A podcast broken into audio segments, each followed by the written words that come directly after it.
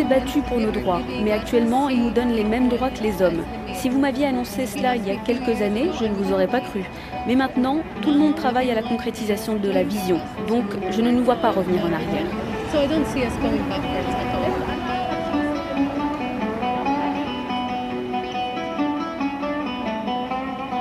RFI.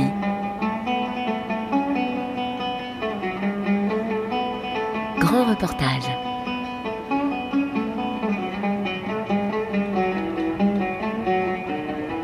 Depuis 2016, l'Arabie saoudite s'est lancée dans une vaste entreprise de modernisation.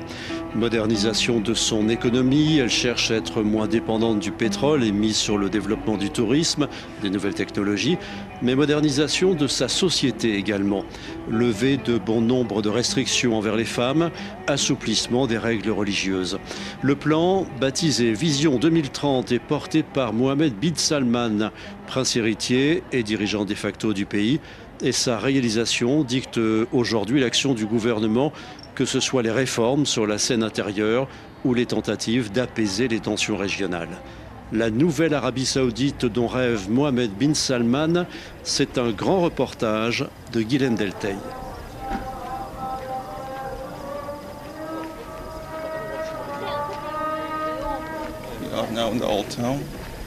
Nous sommes dans la vieille ville d'Aloula. Ici, nous avons plus de 900 maisons. Comme vous pouvez le voir, ce sont des maisons en terre. Maintenant, nous allons voir une ancienne maison qui a été rénovée. Et nous allons voir comment ils avaient l'habitude de vivre.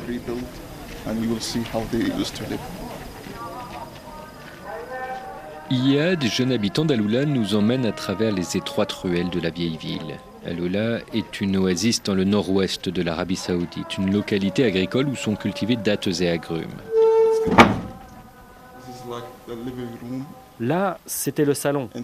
Et pendant l'hiver, ils dormaient dans cette pièce-là. Toute la famille partageait la même pièce Oui, et les familles à Aloula avaient entre 10 et 12 enfants. C'était de très grandes familles. On monte quelques marches et on arrive sur le toit de la maison. En été, ils dormaient en haut sur le toit. Il faisait trop chaud pour dormir en bas. L'air est effectivement beaucoup plus frais sur le toit. Ce mode de vie traditionnel a disparu au milieu du XXe siècle. L'Arabie saoudite est entrée dans l'ère pétrolière et ses habitants ont connu une amélioration de leurs conditions de vie. À Aloula, ils ont construit des maisons plus grandes et plus confortables. Mon père a vécu dans ce genre de maison. Il a 60 ans aujourd'hui.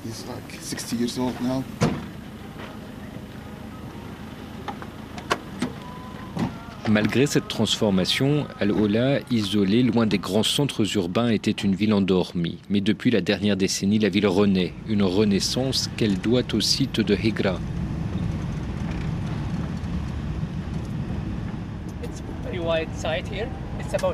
C'est un grand site. Il fait 52 hectares. Nous avons 131 tombes. C'était des tombes pour les notables à l'époque nabatéenne. La capitale des Nabatéens était à Petra, dans l'actuelle Jordanie. Le royaume s'était étendu jusqu'ici. Aloula, c'est la petite sœur de Petra. Saïd est l'un des guides touristiques de Hekra. Ce quinquagénaire, ancien soldat, est aujourd'hui employé par la Commission royale pour Aloula pour faire découvrir ses tombes. De majestueuses cavités creusées dans la roche, du grès, le soleil déclinant de fin de journée fait ressortir les couleurs rosées. Vous voyez celle-là Elle n'est pas terminée. Regardez la porte. Au-dessus de la porte, il y a un aigle. De l'aigle jusqu'en bas, ce n'est pas terminé. Même les colonnes ne sont pas finies. Toute la partie basse. Seule la partie haute est achevée parce qu'il commençait à sculpter en haut et descendait au fur et à mesure. Nous ne savons pas combien de temps cela a pris de sculpter cette tombe. Ça a pris plus d'un an, c'est sûr. C'est ce que ça devait prendre à cette époque. Ils avaient beaucoup d'ouvriers sur ces chantiers, mais cela prenait au moins un an. Egra est classé au patrimoine mondial de l'humanité depuis 2008. Ce fut le premier site saoudien à être reconnu par l'UNESCO. Mais l'histoire du site a longtemps été négligée. Le lieu est tout d'abord tombé dans l'oubli pendant de longs siècles. Une fois redécouvert, son accès a été restreint, voire interdit. En tant que site pré-islamique, son histoire n'était pas conforme au récit national voulu par la monarchie. Il reste donc beaucoup à découvrir, assure Saïd. La ville principale est encore ensevelie. Les archéologues ont scanné la zone et ils ont trouvé la ville sous le sable. Nous avons une photo de reconstitution. Pas une vraie photo, mais très proche de la réalité. Et c'était une grande ville, protégée par un mur tout autour. Ils ne savent pas de quelle époque elle date. Peut-être les Nabatéens, peut-être les Romains, ou peut-être le peuple Talmud, une tribu nomade qui vivait ici au troisième millénaire avant Jésus-Christ. Et si Dieu le veut, un jour, elle sera visible de tous.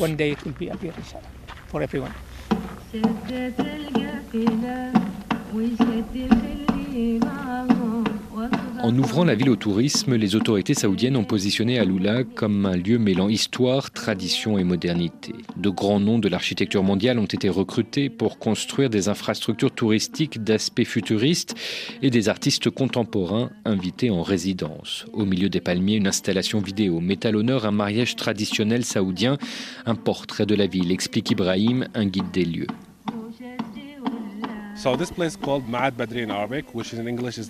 Cette installation a été intitulée Il n'est plus tôt.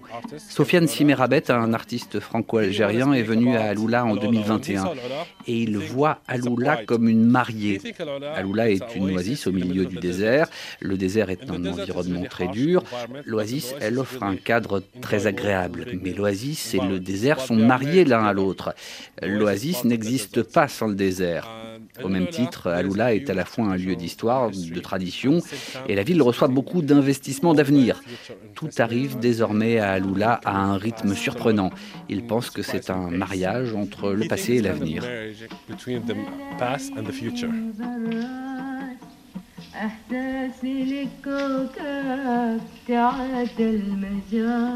Le développement touristique d'Al-Oula n'en est encore qu'à ses débuts. La commission royale a été établie en 2017. Aujourd'hui, le site accueille 128 000 touristes par an. L'objectif est de multiplier par au moins 10 ce nombre à l'horizon 2030, mais l'Arabie saoudite vise un tourisme haut de gamme, hôtel de luxe à plusieurs centaines d'euros la nuit, une extrême propreté, une attention très poussée pour les petits détails, une combinaison qui a séduit Renate Laske, une touriste autrichienne venue en vacances avec son mari. Oh, c'est incroyable. Nous voyageons beaucoup, mais c'est l'un des lieux les plus extraordinaires où nous ayons été. Ce que j'aime par-dessus tout, ce sont les petites attentions partout. Sur les parkings, les feuilles de palmier et les pierres pour délimiter les places de stationnement. Face aux rochers en forme d'éléphant, des banquettes creusées dans le sable pour profiter de la vue. Tout a tellement de style, nous sommes conquis.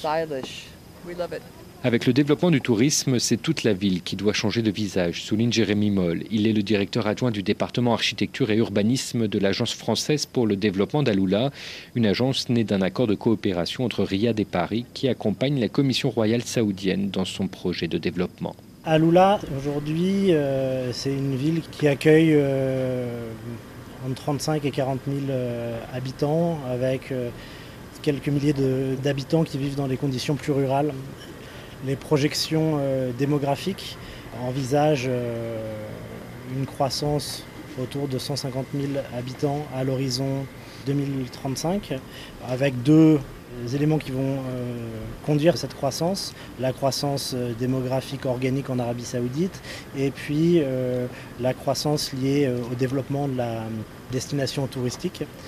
C'est une, une, localité qui était en marge des très grands projets du royaume, donc des socio-économiques plutôt tourné vers l'agriculture, les services administratifs et puis les métiers liés à la vente et au commerce.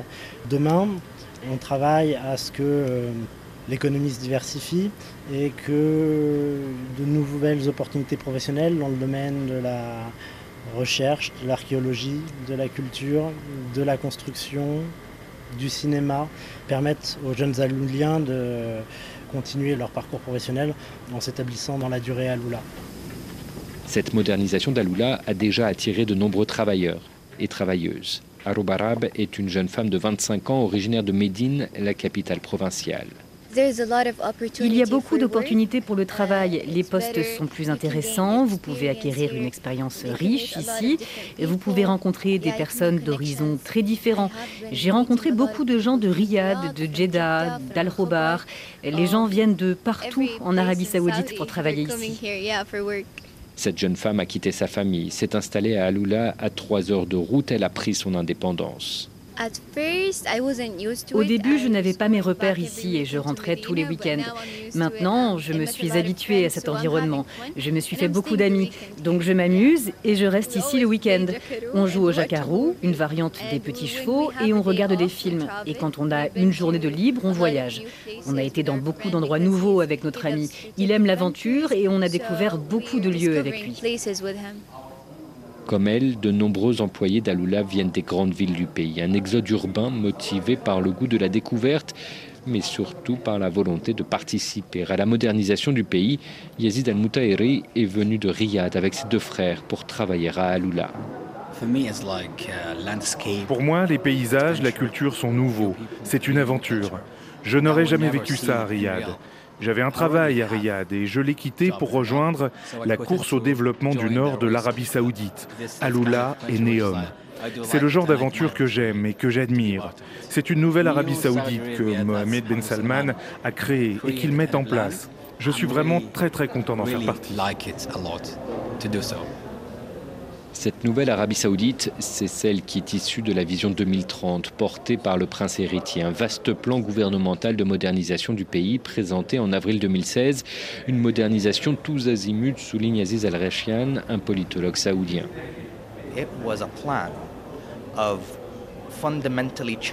C'était un plan visant à changer fondamentalement l'Arabie saoudite pour l'adapter aux besoins du XXIe siècle. Et pas seulement répondre aux besoins, mais aussi la faire prospérer. L'un des piliers de ce plan était qu'il fallait passer d'une économie basée sur les rentes du pétrole à une économie plus diversifiée. Plus de tourisme, plus d'énergie renouvelable, plus d'investissement, plus de technologie. Donc il y a cette diversification de l'économie.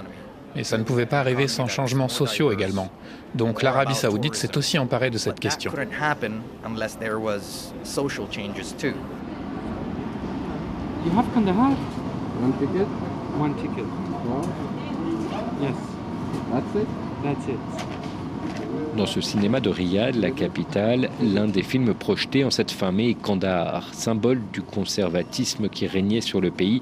Les salles de cinéma ont été interdites jusqu'en 2018. Aujourd'hui, il en existe plus de 400. Mais surtout, cette grosse production américaine a été tournée dans le pays.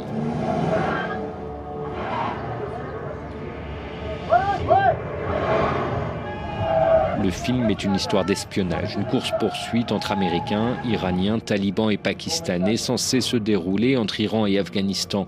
Mais c'est à Jeddah et surtout à Aloula qu'il a été tourné. Pour la plus grande fierté de jeunes Saoudiens, Abdelrahman, âgé de 28 ans, est venu dès le lendemain de la sortie de Kandahar. À vrai dire, ce n'est pas le genre de film que je viens voir d'habitude, mais j'ai bien aimé. La raison pour laquelle nous sommes venus aujourd'hui, c'est que la plupart des scènes ont été tournées en Arabie saoudite. Je pense que c'est le début d'une nouvelle ère.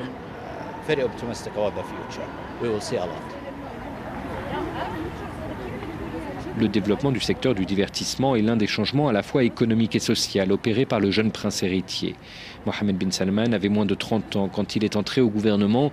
Encore deuxième dans l'ordre de succession, il avait aboli les principales prérogatives de la police religieuse qui veillait au strict respect du wahhabisme, branche rigoriste de l'islam sunnite. Au fur et à mesure, beaucoup de restrictions ont disparu, témoigne Manar Alatik, une habitante de Riyad, aujourd'hui dans la trentaine. Avant, nous n'avions pas beaucoup d'endroits où sortir, comme des restaurants. On restait chez nous. C'est là qu'on se sentait à l'aise et qu'on passait du bon temps entre amis. Mais aujourd'hui, vous avez de très nombreux restaurants. Si vous en essayez un différent chaque jour, vous n'aurez pas fait le tour de tous les restaurants de Riyad en une année. Nous avons aussi beaucoup de salles de sport et le fait qu'on puisse conduire désormais, cela nous aide beaucoup à nous déplacer, à nous rendre où on veut, quand on veut. Et puis on peut aller visiter les autres villes d'Arabie saoudite. Aujourd'hui, le secteur touristique est en plein développement. Il y a plus d'hôtels. Ça aide à aller découvrir des endroits où on n'a jamais été jusqu'à présent. Aujourd'hui, dans les rues de Riyad, de jeunes hommes se promènent en short, des femmes conduisent leurs voitures, les cheveux découverts, des scènes inenvisageables il y a encore quelques années. Tous n'ont pas changé leurs habitudes, certaines femmes ont conservé la baya noire et se couvrent toujours cheveux et visages, mais il ne faut pas pour autant y voir deux Arabies, juge une jeune saoudienne qui, elle, a les cheveux découverts. Elles n'ont pas de problème à voir des femmes porter d'autres choses. Elles n'ont pas à porter la même chose, mais elles l'acceptent. Elles ne nous rejettent pas parce que nous sommes habillés différemment. C'est juste que leur tenue correspond à leurs croyances, à leurs habitudes aussi. Ce n'est pas facile pour elles de changer.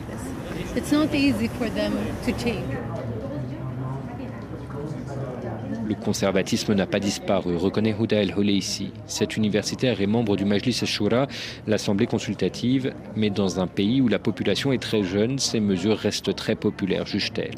C'est tout à fait normal qu'il y en ait. On n'est pas uniforme, ça serait une société euh, menteuse si on dirait euh, par exemple que non, tout le monde est d'accord, tout le monde est à bord, tout le monde, etc. Non, je suis sûre qu'il y a des gens qui ne sont pas d'accord, mais finalement, euh, je crois que la plupart des gens en Arabie Saoudite sont très pour. La jeunesse est le socle sur lequel s'appuient ces réformes. Selon les autorités saoudiennes, la moitié de la population a moins de 29 ans. Et il ne s'agit pas d'une jeunesse nécessairement dorée, souligne Houda El ici. Je crois que les stéréotypes qui nous ont poursuivis pendant bien plus que des années ont fait beaucoup plus de mal que de bien. Nous sommes une société, oui, il y a un pourcentage de gens qui sont bien aisés, qui ont beaucoup d'argent, mais la plupart sont tout à fait euh, normaux, quoi. Ils travaillent, euh, il y a beaucoup de gens qui vivent sur leur, euh, sur leur emploi de, de mois en mois, donc c'est pas comme si l'argent, comme on nous disait quand on était plus jeune, qui pousse sur les arbres et voilà, tout le monde est riche et tout le monde est bien aisé. Non, c'est pas, pas du tout ça. Selon l'Organisation internationale du travail, le taux de chômage en Arabie saoudite reste relativement bas, 5,6% l'an dernier. Mais il est nettement plus élevé chez les femmes et chez les jeunes, où ils sont près d'un sur cinq à ne pas avoir de travail. Le développement saoudien a ses laissés pour compte.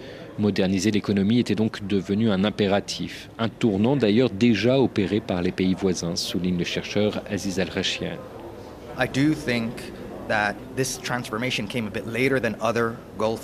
Je pense que cette transformation est arrivée plus tard que dans d'autres pays du Golfe. Cela peut être dû à plusieurs facteurs. Personnellement, je pense que c'était l'aspect générationnel. Les Émirats arabes unis avaient des dirigeants plus jeunes. Le Qatar avait des dirigeants plus jeunes. Ils comprenaient les exigences du XXIe siècle. Donc je pense que ce qui donne cette ampleur au changement en cours en Arabie saoudite est qu'avant on avait des dirigeants qui étaient nés avant l'indépendance du pays. Et maintenant on a un dirigeant qui n'a même pas 40 ans. Aussi profond qu'ils soient, ces changements ne sont pas différents de ceux qui ont eu lieu dans la région ou dans le monde. Mais ils sont importants malgré tout pour l'Arabie saoudite.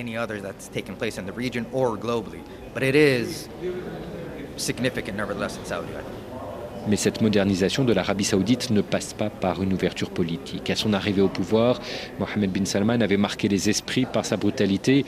Fin 2017, 200 princes, responsables politiques et hommes d'affaires saoudiens avaient été arrêtés, accusés de corruption. Ils n'ont été relâchés qu'après signature d'aveux sur lesquels planent des doutes d'extorsion. Fin 2018, c'est le journaliste et opposant Jamal Khashoggi qui a été assassiné et démembré, un acte dont les services de renseignement américains imputent la responsabilité au prince héritier saoudien. Les réformes en cours ne concernent pas le champ politique, la seule assemblée n'a qu'une fonction consultative, ses membres sont désignés, pas élus, il n'y a pas de contre-pouvoir en Arabie saoudite. Et Mohamed bin Salman entend préserver cette monarchie absolue.